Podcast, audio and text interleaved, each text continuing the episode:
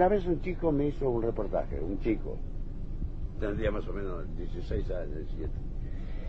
Y después me dice, perdóneme, pero a mí no me gusta tango porque soy muy joven. a mí me gusta. Digo, mira, no te gusta tango. ¿Querés que te guste? Y viví un poco más. Berretín, de quererte mujer, de sentir en tu piel la fragancia a jazmín. Berretín, el primer berretín, del que nunca en la vida se olvida de ti. No es amor de ese amor tan carnal, ni es pecado mortal, es locura, es en fin un capricho apasionado o un castigo que me han dado, o es lo más un obstinado berretín.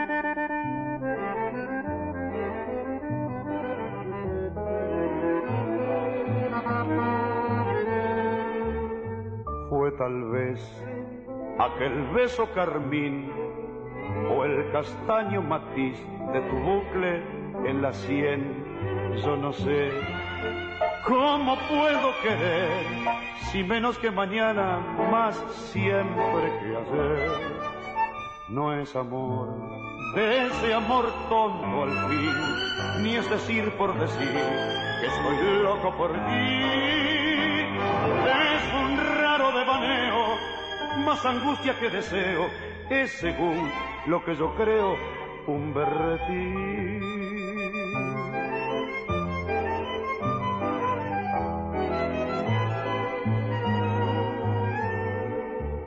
Puede ser que te diga que no, que es mentira que yo te he sabido querer. Puede ser que otros amen igual pero más, te lo juro, ninguno jamás. Di que no, pero piensa que sí, que lo nuestro nació, pero no ha de morir. Porque más que vanidoso, más que dulce y ardoroso, es un simple, es un hermoso berretín. Porque más que vanidoso, más que dulce y ardoroso, es un simple, es un hermoso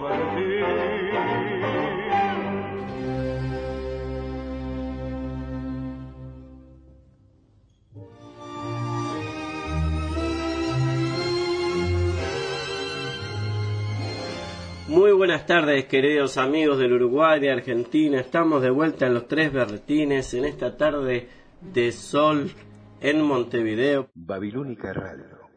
Si no nos vemos, nos escuchamos.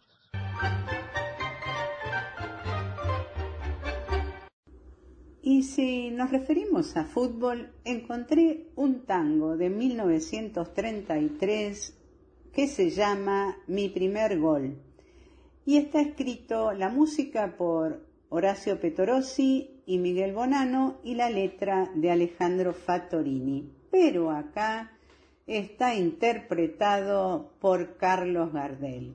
¡Qué tango!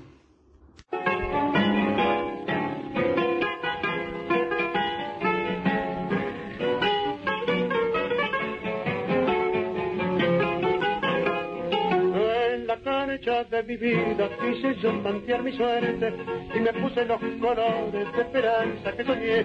Intenté una gambeta, pero con tu gran defensa me paraste propiamente cuando nada había que hacer. No me intimidé por eso y al punarte bien un claro en la valla de tus ojos levanté el tiro final y otra vez que estaba solo el referí de tu viejo justamente cerca tu arco con el silbato de orsal y profesional me has hecho de tu amor de prepotencia. No me caches si es que chingo que soy un pobre amateur,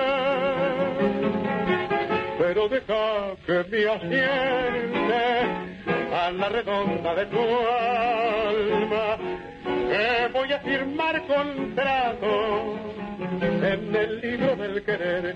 Cuando mi niña dijera que trabaje de entusiasmo, a fuerza de muchos vinos te consiga dominar. Y yo al sentir que me alientan los hinchas del sentimiento, le costará tu defensa mi avance desbaratar. Y verás cuando entre en juego el latir del buen izquierdo, que con un centro de mirada te acorral en un rincón, ni el full de tus intenciones podrá evitar la caída cuando en la red de tus labios me acomodo el primer gol. Yo sé que me estás cachando al campañar mi jugada y al ver que me pongo loco, pues chateando sin dirección. Yo sé que sin darte cuenta te vas a encontrar mareada cuando te esté peloteando el arco del.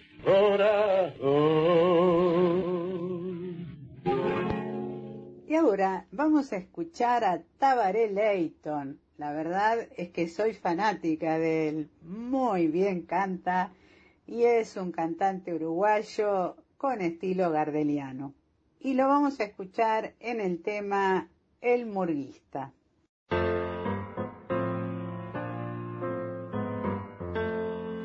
Pasen a ver, soy el murguista, filosófico y artista, pura estirpe popular. Yo soy cachela y soy pepino, y por juglar actor y mimo, soy chaplín del arrabal. Durante un mes, qué maravilla, soy Benedetti, soy Cerrilla, soy golondrín y zorzal. Y voy sembrando en cada esquina la más valiente serpentina de mi aletiva libertad.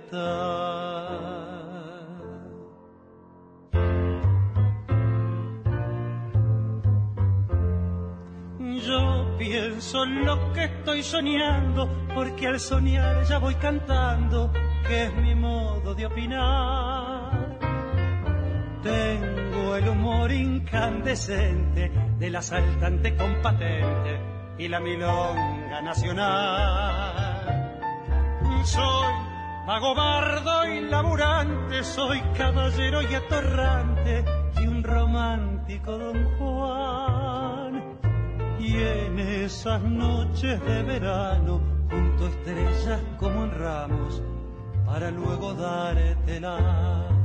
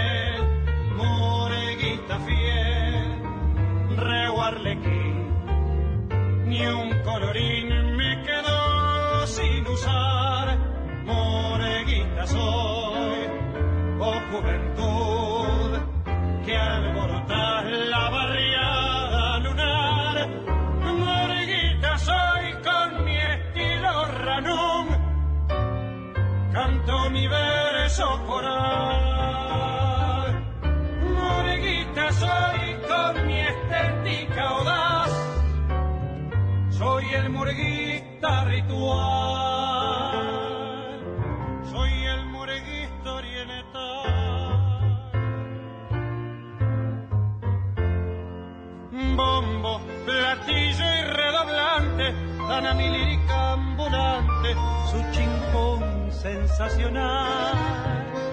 Y al ver la mímica tan rea, baila la ropa en la azotea con los duendes del zaguán. Seré Gardel y Julio Sosa, seré Nochetti y Cita Rosa, así canto y doy que hablar.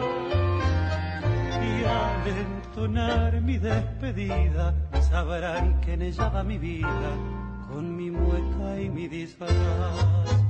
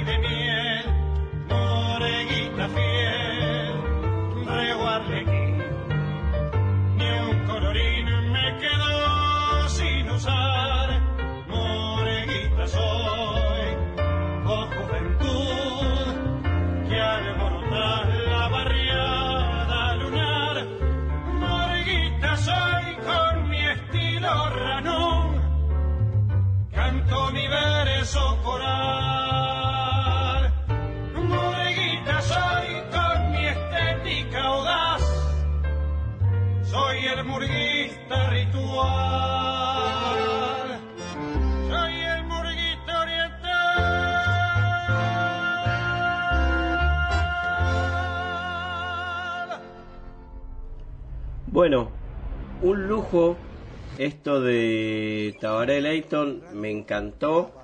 Eh, una muy buena selección que hizo Laura, que está desde Buenos Aires. ¿Cómo va Laura? Gracias por estos bloques que nos preparaste eh, tan buenos.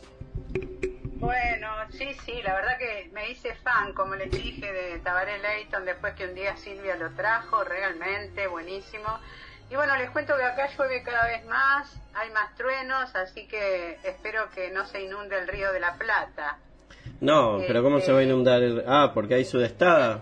¿Hay sudestada? Ya, No lo sé, todavía no la, no la probé, ¿sabes? No la probé, no me fijé. Pero no, digo porque el Río de la Plata nos une, así que por eso, porque Ah. lo nombramos siempre al Río de la Plata. Sí, y, y acá el otro día publicamos una, una poesía que lo llamamos a veces mar, a veces río, tiene como esta doble esta doble tendencia, ¿no? De ser río y ser mar a la vez, así que está bueno eso de, de tener eh, este río que nos une y en este caso nosotros que tenemos sol y vos decís que no, que está que está relampagueando, lloviendo, tormenta. Tormenta con truenos, no, no, impresionante. ¿Y te gustan las tormentas con que- trueno o son más de darte miedo? Ah, miedo no me da, miedo no me da, pero no me gusta porque salir a la calle con una tormenta con este con truenos no es muy conveniente, no es muy conveniente. Bueno. Así que Mandamos saludos a todos, mandamos saludos a, a todos los que nos Bueno. están escuchando desde Montevideo, de Ciudad Vieja, nos están escuchando, nos están escuchando en San Miguel, en José Cepaz, en Lanús, donde está mi hermano también que lo saludo. No sé si vos tenés algún otro saludito. sí, a Miguel Tavares allá como Pablo Esténico también que siempre nos escucha, a Tere y a Juan Carlos que también nos escuchan.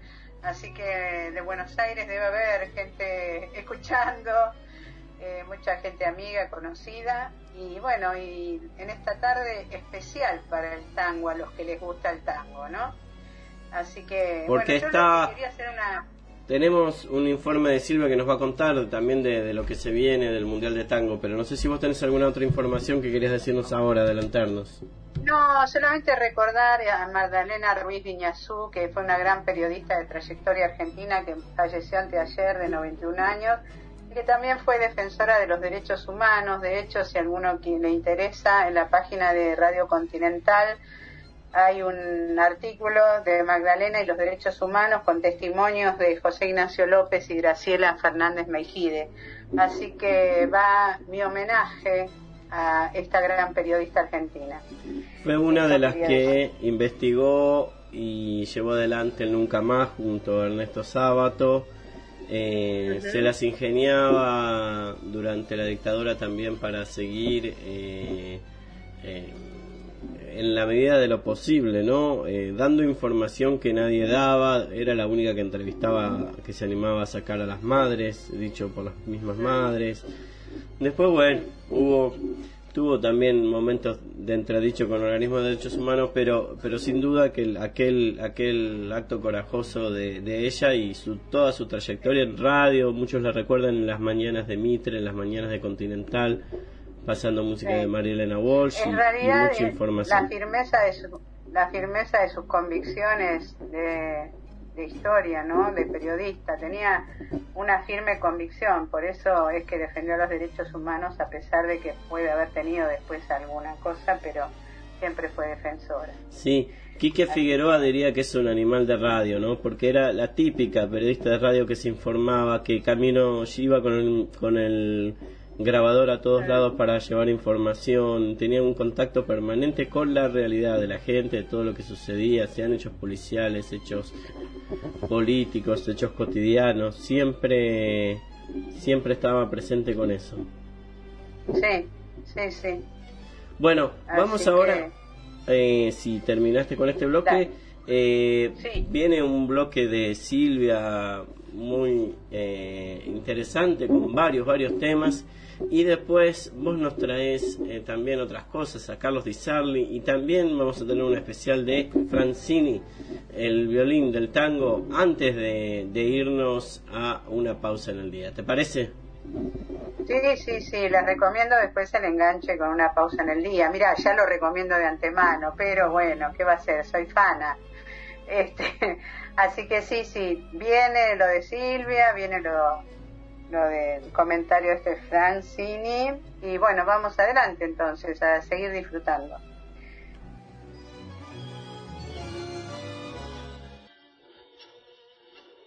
Hola, ¿cómo les va? Hoy les traigo una propuesta un poco loca, pero altamente comprometida con el buen gusto. Los invito a escuchar a Tango Loco. Tango Loco es un quinteto argentino liderado por Daniel García, que es un extraordinario músico que además viene de una familia de artistas virtuosos. Tango Loco es un grupo que fusiona el tango con temas de Astor Piazzolla, con los Beatles o Michael Jackson o lo que ustedes puedan imaginar. Ahora lo vamos a escuchar en una alquimia sorprendente aglutinando en un ensamble tanguero el tema Billie Jean del rey del pop Michael Jackson. Es un tema que fue lanzado en el año 1983, que todos lo conocemos. Y por otro lado, el tango El Choclo. Respecto de este tango, todo es sospechas. La melodía, se presume, fue compuesta en el año 1898 y se cree que su autor fue Casimiro Alcorta, un violinista de raza negra que murió en la miseria. Su estreno fue el 3 de noviembre de 1903. Más adelante vendría la versión con letra de Enrique Santos Discépolo en el año 1947. Bueno, los invito a escuchar y veamos a ver qué pasa.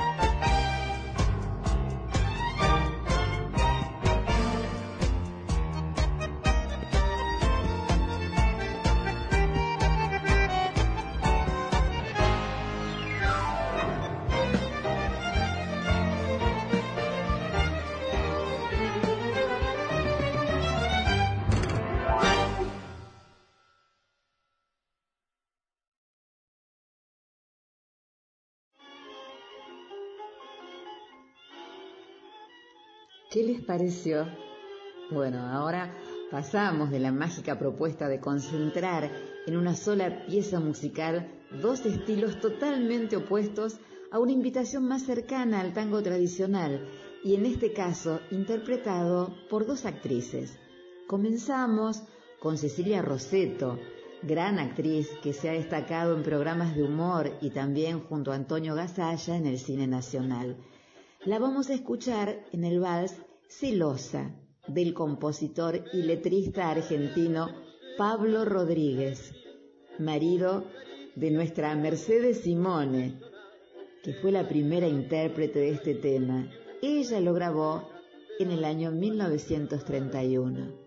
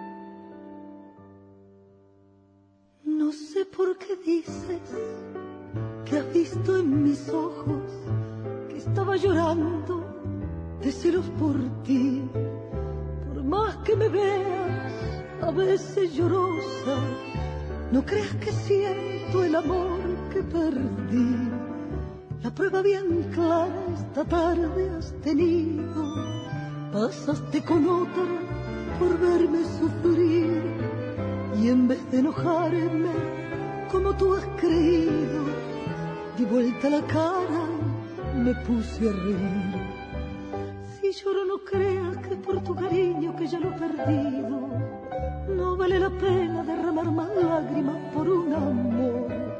Ya lloré bastante cuando imaginaba que me olvidarías. Antes sí lloraba pero ya no lloro por tu corazón. Pero sí me acuerdo de aquellos momentos cuando me decías que me amabas mucho con todo el cariño de tu corazón. Pero no, no creas que he sido tan floja que ha vencido mi alma. Nunca te he querido, ¿para qué negarlo? No quiero tu amor. No quiero negarlo, estuve celosa al ver que con otra te burlas de mí. Después que fue mío el calor de tu boca y yo que en tus labios mil besos te di. Jamás he pensado llorar un cariño, jamás he sabido lo que era sufrir, porque te has marchado sin darme ni un beso. Qué pena, Dios mío, me siento morir lloro no creas que por tu cariño que ya lo perdí. No vale la pena derramar más lágrimas por un amor. Ya lloré bastante que me olvidarías. Antes sí lloraba, pero ya no lloro por tu corazón. Pero sí me acuerdo de aquellos momentos cuando me decías que me amabas mucho con todo el cariño de tu corazón. Pero no, no creas que he sido tan floja que ha vencido mi alma. Nunca te he querido, ¿para qué negarlo? No quiero tu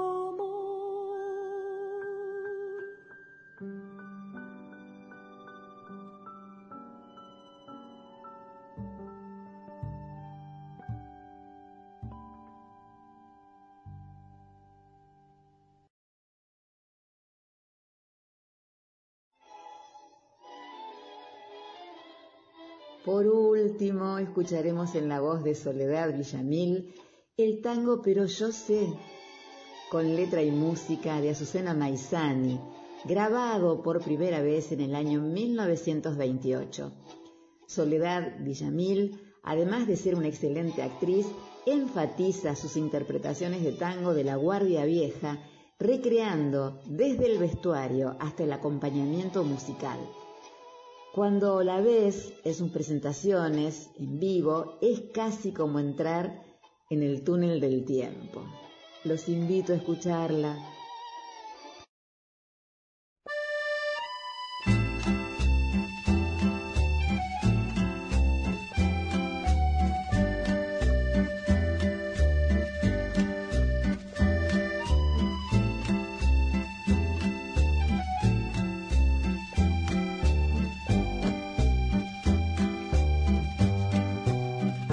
Llegando la noche, recién te levantas y sale su fano a buscar un bebé.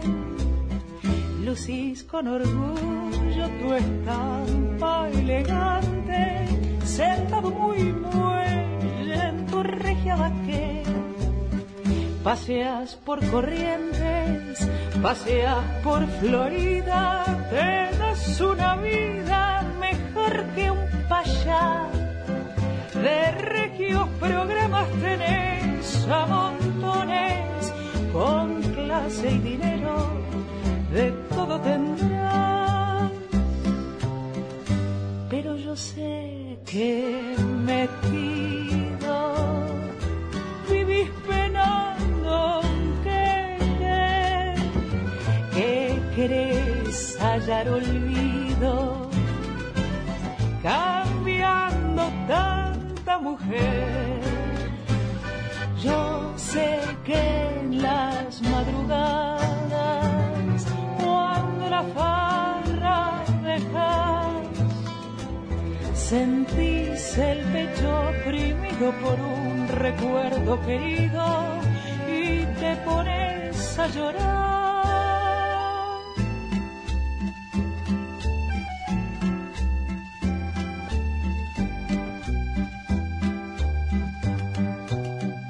tanta aventura, con toda tu andanza, llevaste tu vida tan solo al placer, con todo el dinero que siempre has tenido, todos tus caprichos lograste vencer. Pensar que ese brillo que fácil ostentas, no sabe la gente que es puro muy bien los engaña. No quieres que nadie lo sepa jamás. Pero yo sé que metido vivís penando querer, que querés hallar olvido cambiando tanta mujer. Sé que en las madrugadas, cuando la fala dejas, sentís el pecho oprimido por un recuerdo querido y te pones a llorar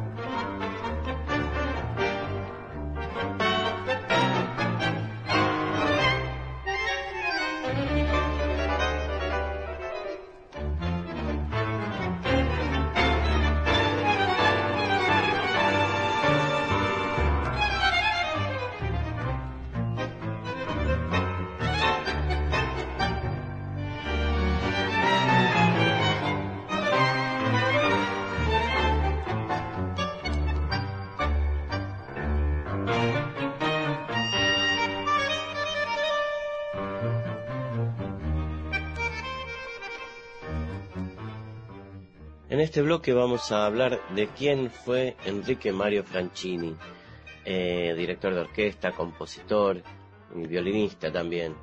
Eh, pero vamos a empezar a contar la historia desde atrás. Por eh, el momento en el que Franchini, a punto de morir, dice, mi violín, ¿cómo está mi violín?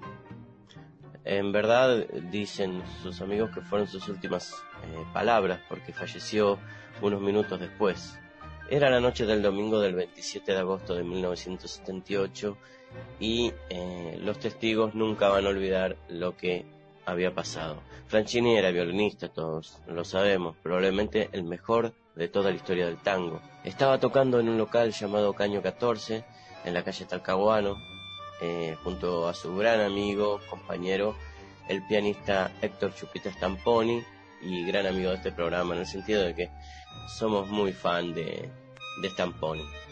El dúo interpretaba el tango Nostalgias y la bellísima melodía desgranada por el solo de violín hipnotizaba al público. De repente, en medio de un dulcísimo arpegio, Franchini cayó de rodillas fulminado por un infarto. El lugar estaba repleto de gente porque se había organizado un espectáculo estelar con la presencia de solistas, conjuntos. Bueno, iban a reunir fondos para levantarle un monumento a Aníbal Troilo a tres años de su muerte. Miren, miren ustedes qué, coincidencia. Las personas que estaban en las primeras filas, bien cerca del escenario, vieron que Franchini cayó sobre sí mismo, eh, girando sobre sí mismo, con un evidente propósito de cuidar y resguardar su violín ante la certeza del impacto que iba a ser inminente. El médico Matera, el, gran médico Matera, el neurólogo que estaba ahí sentado, cuando vio que Franchini se desplomaba, corrió para atenderlo, pero al intentar reanimarlo comprendió que era inútil. Franchini se murió enseguida luego de decir aquellas palabras que en medio de la dramática escena sonaron como un testamento. Mi violín, ¿cómo está mi violín? Enrique Mario Franchini tenía 62 años, había nacido en Victoria, partido de San Fernando, y el destino laboral de su padre ferroviario lo llevó muy chico a Campana, donde pasó la infancia y la adolescencia. Misteriosamente y sin que fluyera ningún integrante de esa familia proveniente del lago de Cuomo, el pequeño Enrique manifestó predilección por el violín. Eh, cuentan una anécdota de cuando tenía 8 años, eh, que se hizo un violín con una lata y un, palito. Eh, aquella temprana vocación se causó cuando junto a un pibe vecino del que sería inseparable toda su vida y hasta su muerte, Héctor Camponi, empezó a tomar clases con Arturo Biondi, un músico del pueblo. Por esos años, otro músico, un alemán llamado Juan Hellert, llegó a la Argentina huyendo de la guerra. Aquí formó una orquesta que tocaba en distintos lugares del interior. Una vez que Hellert actuó en Zárate, muy cerquita ahí de Campana, se enamoró de una chica del pueblo y se quedó para ahí, se quedó para siempre, digamos, donde siguió con la orquesta, pero además fundó un conservatorio. Dos de sus primeros alumnos fueron los casi vecinos Enrique Mario Franchini y Héctor Stamponi. Además de acceder a una formación superior, los chicos integraron la orquesta de Heller. Muy pronto la asombrosa facilidad que Enrique tenía para el violín hizo que a través de los contactos europeos de Heller llegara una invitación para que Franchini viajase becado al teatro a la escala de Milán, pero por circunstancias familiares hubo que eh, abandonar esa posibilidad. Enseguida la orquesta de Heller comenzó a viajar a Buenos Aires, donde el grupo creado por el alemán actuó muchas veces en la matina de Juan Manuel, eh, que era un popular programa de radio Stento. Esto sucedía en 1937. Pero antes de seguir con esta historia, volvamos al violín. ¿Qué tenía de particular ese violín, que fue el destinatario del último cuidado, de la postrera preocupación de Enrique Mario Franchini? Era un Guarnerius, es decir, una de las piezas exquisitas creadas por los luthiers de una de las célebres familias de Cremona en el norte de Italia. Allí en el siglo XVII se sucedieron generaciones de los Amati, Stradivari, Bergonzi y Guarnieri, y sus respectivos alumnos que continuaron una etapa legendaria. Aún hoy, cuando la utilización de nuevos materiales en la construcción de los violines y de los arcos relativiza la superioridad de aquellos, un Stradivarius o un Guarnierius mantiene su jerarquía y su cotización en el 2010 eh, de uno de un Guarnieris eh, tuvo 18 millones de dólares de base. En la familia de Enrique y en el ambiente del tango se hablaba del Guarnieris de Franchini. Claro, no, no faltaba quien dudara de su autenticidad o en todo caso se aceptaba que podía ser un violín construido por un alumno de la famosa familia. En esas circunstancias las dudas se disipan con la correspondiente certificación. Precisamente, meses después de la muerte de Franchini, su viuda tuvo una entrevista con el gran maestro Alberto Lisi, que estaba de visita en Buenos Aires. Tiene que viajar a Cremona, señora. Allí se hace el trámite de certificación, dijo el célebre violinista argentino. Sin dinero para el viaje y tampoco para el costo del certificado, la gestión no se hizo nunca. ¿Y el violín? El Guarnieris se rompió como consecuencia del impacto cuando Franchini cayó en el escenario de Caño 14. No, milagrosamente apenas se dañó el puente, es decir, esa pequeña pieza vertical que eleva el nivel de las cuerdas y que permite que la frotación vibre en el interior de la caja. Cuando Enrique cayó, hizo un último esfuerzo y evitó quebrar un instrumento. Uno de los músicos que estaba presente esa noche, el violinista Carlos Piccione, lo levantó del piso y lo guardó. Pocos días después lo llevó a reparar y el violín quedó intacto. Cuando se cumplió el primer mes de la muerte de Enrique Mario Franchini, se ofició una misa en su memoria en la capilla de San Fernando y ese día otro gran violinista, Mario Abramovich, tocó un tango en el recuperado Guarnierius de Franchini. No fue la única vez que en el ámbito sacro recibió la música de Enrique Mario, porque en su casamiento sucedió algo notable. Franchini era bajo, fornido, lo que eh, le valió el sobrenombre del el Rey Petizo, como un personaje de historieta. Sin embargo, tenía mucho éxito con las mujeres, por eso la noticia de su casamiento sorprendió a todos sus compañeros. Franchini finalmente iba a abandonar la soltería. Sí, fue así. Se casó en el 57 con Noemí en la iglesia de Santísimo Sacramento y esa noche en el templo de la calle San Martín estaba llenísimo de gente. Ahí a pocos metros de un mítico lugar nocturno llamado Jamaica, eh, donde trabajaban los mejores músicos de jazz y de tango del país, muchos de sus colegas eh, se acercaron, especialmente siete de ellos integrantes del Octeto Buenos Aires. Astor Piazzolla, Atilio Stampone, Horacio Malvicino, Juan Basallo, Hugo Baralis, Leopoldo Federico y Pepe Bragato. El octavo violinista no pudo tocar, era el propio Enrique Mario Franchini que se estaba casando. El grupo tocó dos tangos del novio la vi llegar y Mañana iré temprano, en versiones camarísticas apropiadas para esta circunstancia. Horacio Malvicino, evocando este episodio, dijo, aquello fue hermosísimo, sobre todo porque después Astor tocó un interludio que él había escrito especialmente para esa noche. No llegó al corazón a todos.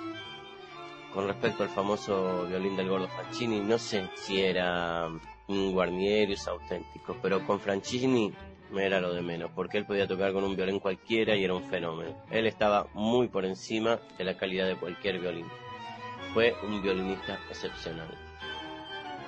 Cuando Franchini y Héctor Stamponi viajaron a Buenos Aires en 1937, quedaron fascinados por la ciudad y no volvieron nunca más a Campana ni a la, la orquesta de Juan Eller.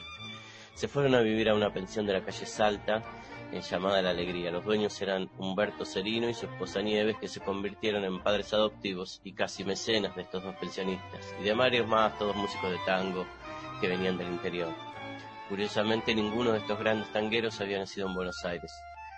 Eh, Antonio Ríos era de Rosario, Alberto Suárez Villanueva era pianista de Rosario también, eh, Argentino Galván era de Chivilcoy, Ernesto Titi Rossi era de Guaminí, Julio Ahumada era de Rosario, eh, Juan Carlos Howard era de San Isidro y hasta un catalán de Barcelona, el bandoneonista Cristóbal Herreros.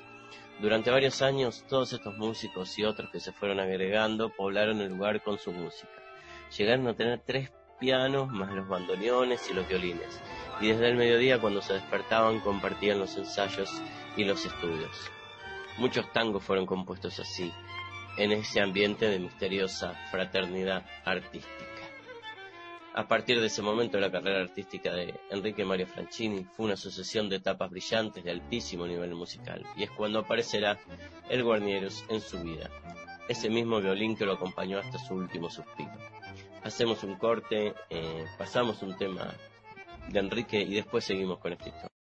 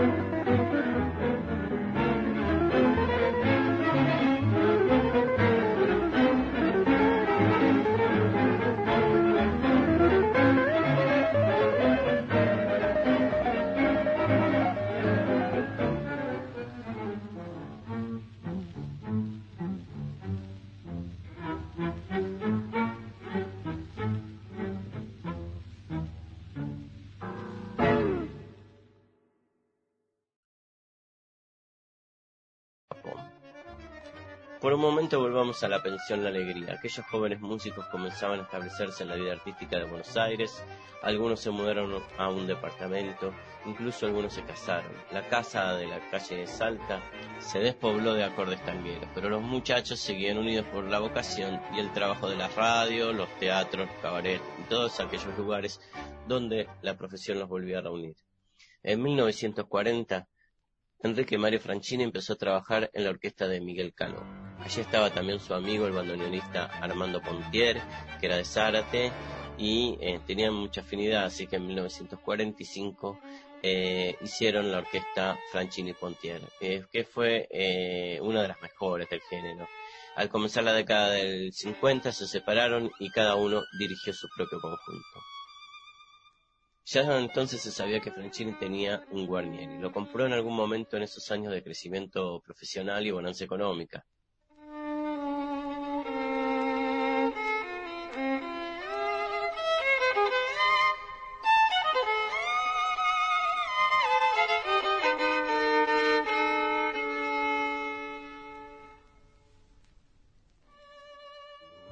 Solo la imaginación nos permite trazar el recorrido de este violín construido en Cremona en el siglo XVII. Alguien se lo encargó a uno de los integrantes de la familia Guarnieri, quizá un habitante de esa misma ciudad, recostada sobre el río Po y célebre no solo por sus violines, sino también por el turrone de almendra y miel y por su vino lambrusco. Cremona, en el norte de Italia, paradójicamente apenas a 170 kilómetros del lago de Como, donde nacieron los abuelos de Enrique Mario Franchini. En 1955 Astor Piazzolla produjo la gran revolución del tango, creó el Octeto Buenos Aires y convocó a Enrique Mario Franchini que, para que fuese el primer violín junto a un segundo que también era estelar, Hugo Baralis. Horacio Melvicino, cuya presencia con la guitarra eléctrica en el conjunto fue eh, el elemento disruptivo, recuerda. Los sábados a la mañana íbamos a tocar a Radio Provincia en La Plata. Íbamos en camioneta que manejaba Astor.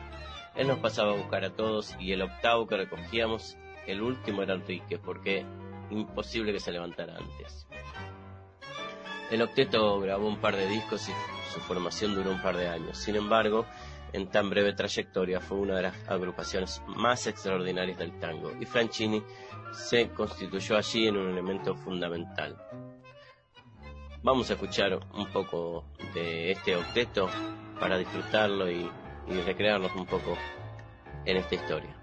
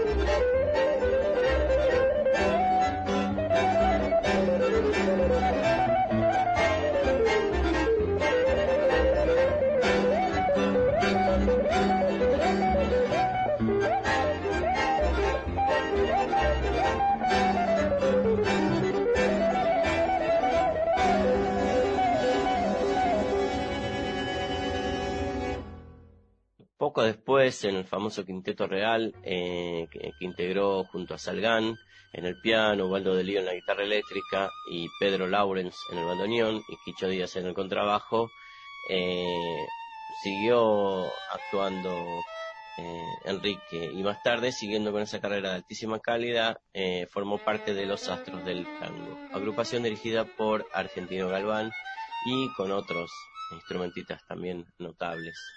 Eh, otro hito breve, pero muy de, exquisita factura musical, fue los violines de oro del tango con una concepción que enaltecía el sonido de las cuerdas como pocas veces se logró.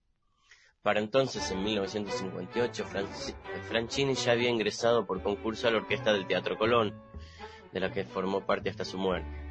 Este músico tenía grandes inquietudes musicales, por eso formó una orquesta de tango con perfil sinfónico, con la que grabó para Japón, eh, que visitó muchas veces, y en su último viaje a Japón eh, tuvo que ser internado.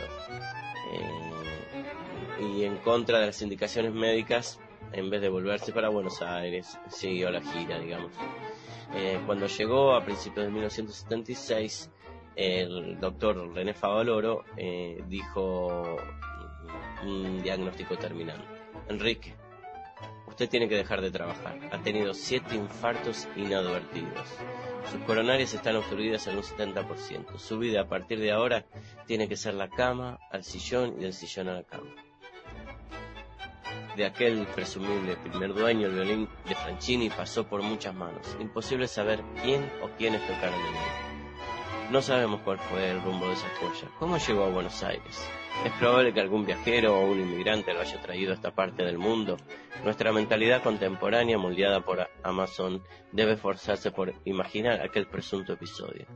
Hasta el momento, al no haber interlocutores en condiciones de brindar detalles, la reconstrucción es provisoria. Esto incluye la posibilidad de que un coleccionista, se habla de un famoso librero porteño, lo haya atesorado. Hasta que llegó a manos de Elvino Bardaro, el fenomenal violinista que creó su sexteto en 1933 con Aníbal Troilo y Jorge Fernández en bandoneones. Patricia Franchini, la hija de Enrique, dio un dato que permite seguir el camino del Guarnierius de Franchini. Dijo que en mi casa siempre se decía que papá le compró el violín a Bardaro. La muerte de Franchini fue un duro golpe para la familia. Separada de su esposo desde, muchos años atrás, Noemí tuvo que enfrentar duras circunstancias, especialmente estrecheces económicas. Al no pertenecer al ambiente musical, carecía de las vinculaciones que le hubiesen permitido tener el consejo de personas entendidas. Por eso pensó en vender el violín. Sabía que tenía un gran valor y, y sintió miedo. No quería conservarlo para no correr el riesgo de sufrir un robo. Y entonces comenzó un largo peregrinaje visitando luthiers, consultando con supuestos especialistas, depositando su confianza en personas que quizá no merecían ese privilegio.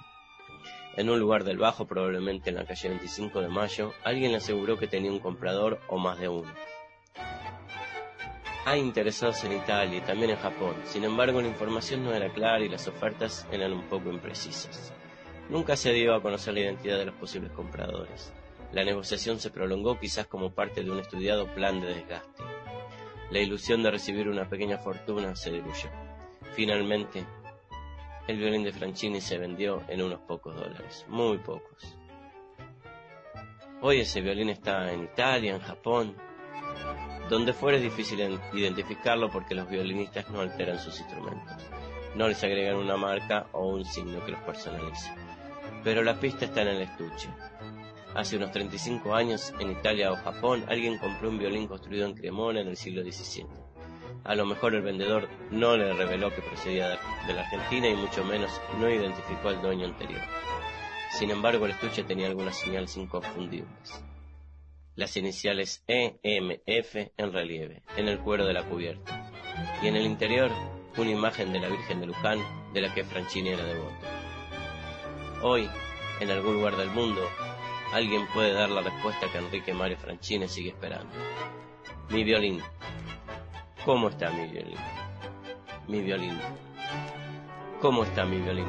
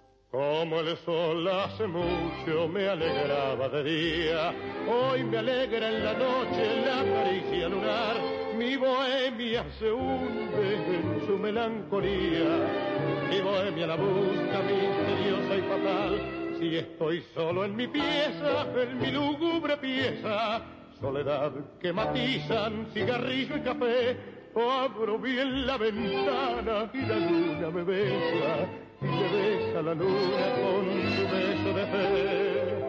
Vieja luna que me brindas la fortuna de tu plata y tu bondad. Vieja luna que quiero como a ninguna, como nadie te querrá.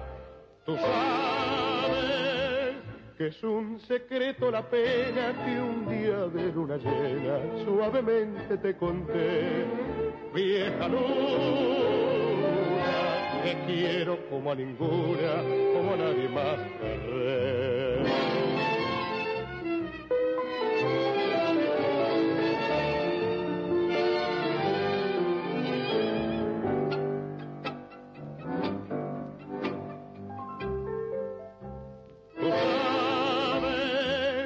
Es un secreto la pena que un día de luna llena suavemente te conté, vieja luna, que quiero como a ninguna, como a nadie más.